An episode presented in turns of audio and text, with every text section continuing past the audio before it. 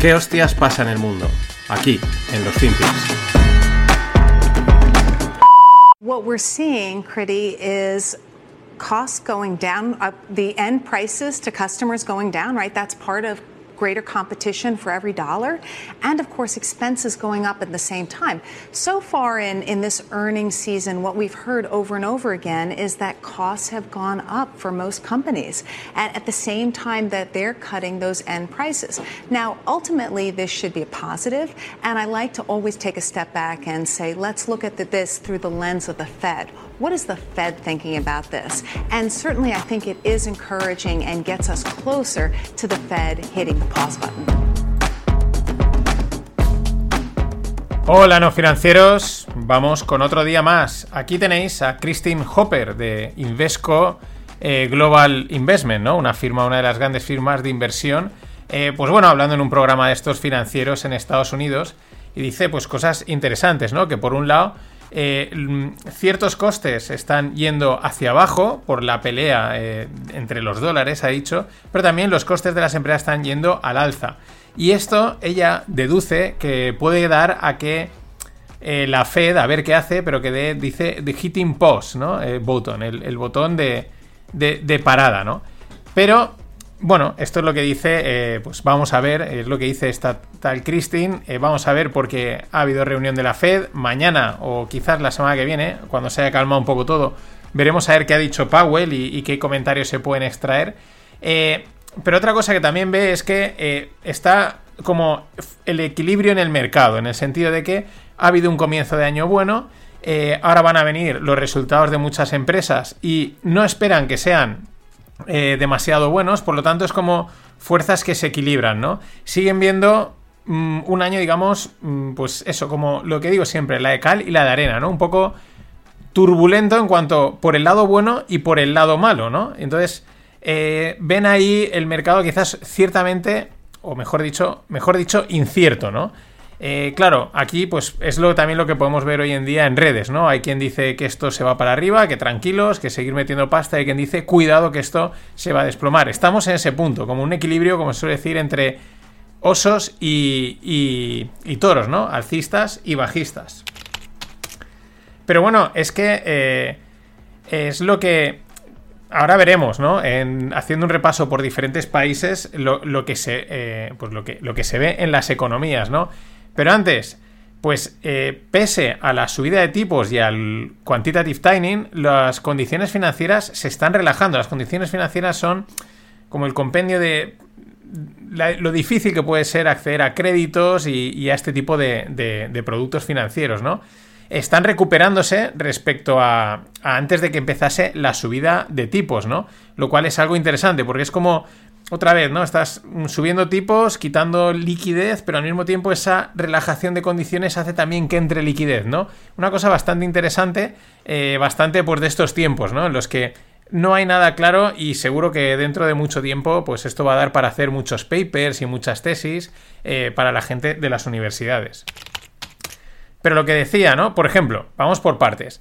Las ventas en McDonald's suben, ¿no? Y en Estados Unidos. ¿Esto qué quiere decir? Pues esto es una alerta porque es como que en el corto plazo la, inflación va a persistir, va a seguir estando ahí, que es lo que les preocupa a los bancos centrales. La, quieren bajar, pero de momento todo apunta a que ya eh, pues puede repuntar en cualquier momento. Y este dato de McDonald's sería un ejemplo. Yo esto lo veo como, oye, eh, ¿qué quieres? ¿Inflación de demanda, inflación de oferta o monetaria? ¿O las quieres todas? ¿O dos de ellas? ¿O cuál de las dos? No, oye, que yo no quiero ninguna. Eh, no, no, esto no puede ser. Tienes que elegir una, ¿no? Porque es cuando no hay un problema en la cadena de suministro, que sería la de la de oferta, eh, ahora eh, tienes el problema, digamos, en la demanda, ¿no? Que la gente sigue consumiendo. Y si no, tienes en la parte de los bancos centrales y de emisión de dinero monetaria, ¿no? Es como, pues, ¿qué quieres? ¿Qué quieres? susto o muerte en términos inflacionarios. Y ahora vamos al repaso, ¿no? A este a, esa disparidad a nivel global que, se está viendo y por eso puedes encontrar opiniones de todos los tipos. Por ejemplo, China está rebotando más de lo esperado debido a que ya han reabierto, parece que ya han pasado la etapa del COVID, COVID-0 y han reabierto la economía y está rebotando más fuerte de lo, de lo esperado. ¿Eso qué quiere decir? Pues más riesgo de que, de que persista la inflación, porque mm, en fin, todo el mundo da por hecho que la apertura de China en la economía, pues lo que va a hacer es mm, exportar inflación, también porque ellos empiezan otra vez a demandar eh, materias primas, están, bueno, eh, que en pocas palabras, por no liarnos, que la apertura de China significa eh, inflación. Y por lo tanto, como están yendo más rápido lo esperado, pues como que, mm, pues vale, pues vas a tener inflación. Pero sin embargo, allí un poquito, en la misma zona, aunque más abajo, en Australia, pues caen las ventas minoristas. Han caído un 3,9% eh, en, diciembre, en los datos son de diciembre respecto a noviembre, cuando llevaban, por ejemplo, 11 meses consecutivos de subidas. Y de Australia nos venimos a Europa. Vamos con lato, algo que está bien. Pues la tasa de empleo en Alemania de momento permanece estable, en un 5,5% en enero. Pues bueno, esto es un buen dato. Esto no podemos decir ni que sea bueno ni malo. Si permanece, pues oye, bien. Y sobre todo un país como Alemania que genera bastante empleo. Un poquito al sur, Francia. Buen dato también. Lleva tres meses creciendo. Lleva eh, a lo largo de los últimos tres meses de 2022, Francia ha seguido creciendo. Y su inflación se mantiene. Así como la de España, el otro día veíamos que repuntaba un pelín. La de Francia parece que se mantiene dentro de, lo, de lo previsto, de lo estimado respecto al anterior, con lo cual sería como un buen dato. Ahora nos vamos a Portugal y resulta que en el cuarto trimestre Portugal ha frenado su crecimiento. Sin embargo, eh, el año 2022 queda como uno de, los más fuertes, de los que han crecido más fuerte en décadas. En fin, esto es lo de siempre. Cada uno, pues que coja el que sea más bajista, que coja un lado, y el que sea muy alcista, o pues eh, optimista o pesimista, el que sea más optimista, pues que coja el otro. Para todos los gustos. Y, por ejemplo, eh, acabamos. Reino Unido. Pues en Reino Unido las hipotecas concedidas está, han dado unos números muy bajos. De hecho, es la menor cifra desde la crisis financiera del 2008. El tema inmobiliario se, pues está ahí, ¿no? Se habla mucho, ralentización. Sí que quizás es un sector donde en general creo que en todo el mundo se están viendo unas ralentizaciones de la subida de los precios. O sea, están subiendo, se han, ha habido también un pequeño boom y parece que se están parando las hipotecas por la subida de tipos, que se están parando algunas construcciones, pero tampoco algo demasiado eh, acelerado como para preocuparse. Y en otro orden, en el Líbano. Eh, el Líbano va a devaluar a partir de hoy su moneda un 90%. Ya sabemos que ahí llevan muchos meses o tiempo con bastantes problemas y, y nada, devaluación del 90% así al canto. Esto, eh, pues es lo de las divisas. Ahí hay una batalla con el tema de las divisas enorme. También por eso vemos pues, esos movimientos de, países que van a montar su divisa común. Es un poco, hacemos la pelea al dólar, nos intentamos salir de él, a ver si conseguimos salvar nuestra divisa, que está hecha un Cristo. En fin, cada uno buscándose un poco las castañas como puede.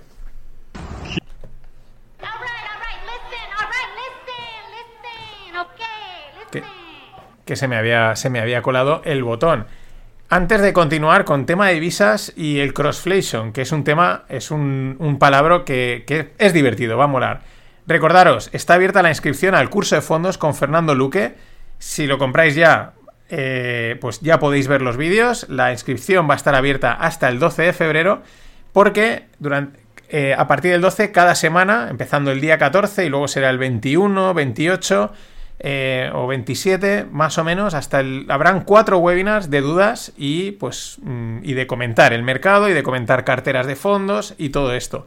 Y además, eh, eh, por ser alumnos, tendréis acceso a los webinars periódicos que vamos a ir haciendo pues cada dos, tres meses.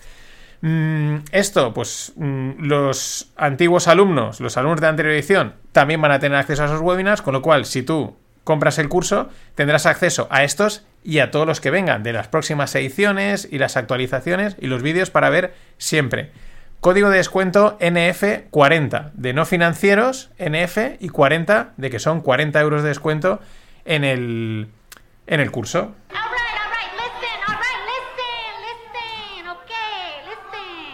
Vale, y continuamos con lo que os decía, que tiene que ver un poco con el tema este de la pelea de las divisas, ¿no? Crossflation es una palabra que pues, me ha aparecido por Twitter y me llama la atención, porque siempre hay palabras, ¿no?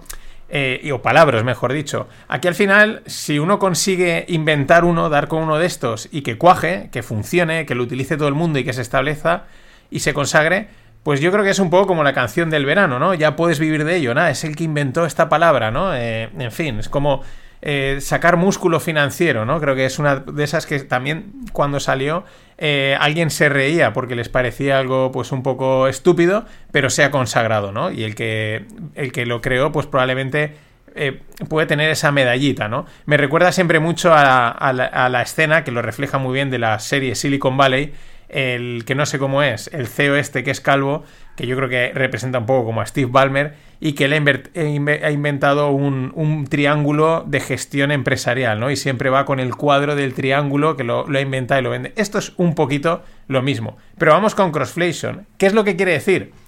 Es la, el cruce entre Estados Unidos sufriendo inflación y el resto del mundo sufriendo deflación. Entonces, eh, esa es la idea de crossflation, porque claro, era debíamos de esperar que apareciese algo así, porque al final hay gente que decía, no, ahora sí que ha habido inflación, ¿no? Pero que si va a haber esta inflación, que si eh, hemos venido de deflación, no, sí, tal, ¿no? En fin, el juego este de qué es lo que está pasando. Pues casi lo mejor es decir, está pasando todo al mismo tiempo y está habiendo crossflation. Estados Unidos sufriendo inflación y el resto del mundo, especialmente eh, otros países eh, pues emergentes y, y, que, digamos, no del primer mundo, sufriendo deflación. Eh, ¿Qué pasa? Pues que en el resto del mundo la deuda está en euro, en dólares, perdón, los ingresos en dólares van a la baja y las salidas de capital son muy fuertes porque venden su divisa local para comprar dólares, ¿no? Es el problema que tienen sobre todo los países emergentes que emiten su deuda en dólares. ¿Esto en qué se traduce? En una escasez permanente de dólares en el mundo. Con lo cual, pues el dólar sigue mandando. Pero quedaros con esto, crossflation, añadir una palabrita más que nunca está, pues que nunca viene mal. Y recordemos con esto de crossflation un tema que salió hace poco. Actualmente hay 80 trillones de dólares en deuda en Shadow Bank y bancos no americanos. Es como 80 trillones de deuda eh, que están ahí latentes, que no están como contabilizados, ¿no? Están ahí y si no pasa nada, pues oye, es una deuda y se va liquidando, pero si hay problemas, pues mucho ojo. 80 trillones. Ahí, como, como quien dice, nada, como los billions de Trumps. Y para cerrar, una noticia que llevaba días esperando a ver cuándo la saca, digo, pues ahora mismo, Southwest, la empresa, la aerolínea americana. Bueno, ¿qué es lo que sucedió? Pues que ha reportado, reportó la semana pasada los datos, los beneficios y el balance del, último trimestre y tiene unas pérdidas antes de las antes de impuestos de 800 millones de dólares. Y, qué y es que pasó que en Navidades cancelaron 16.700 vuelos. Además, entre Navidades y Nuevo Año. Ahí está por ver qué es lo que ha sucedido, porque ellos se pensaba que eran sistemas informáticos, ellos dicen que no ha sido un problema sus sistemas informáticos, que no se, o sea, aún no se sabe qué ha pasado, pero se cancelaron 16.000, que se dice pronto, 16.700 vuelos.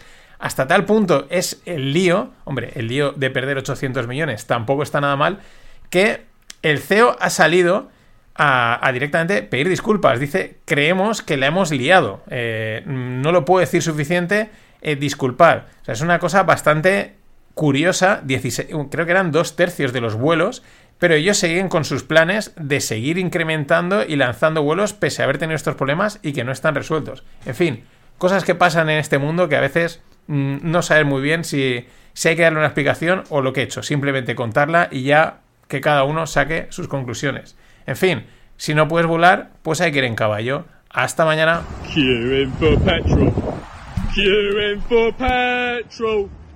Queuing for petrol. But I'm on a horse.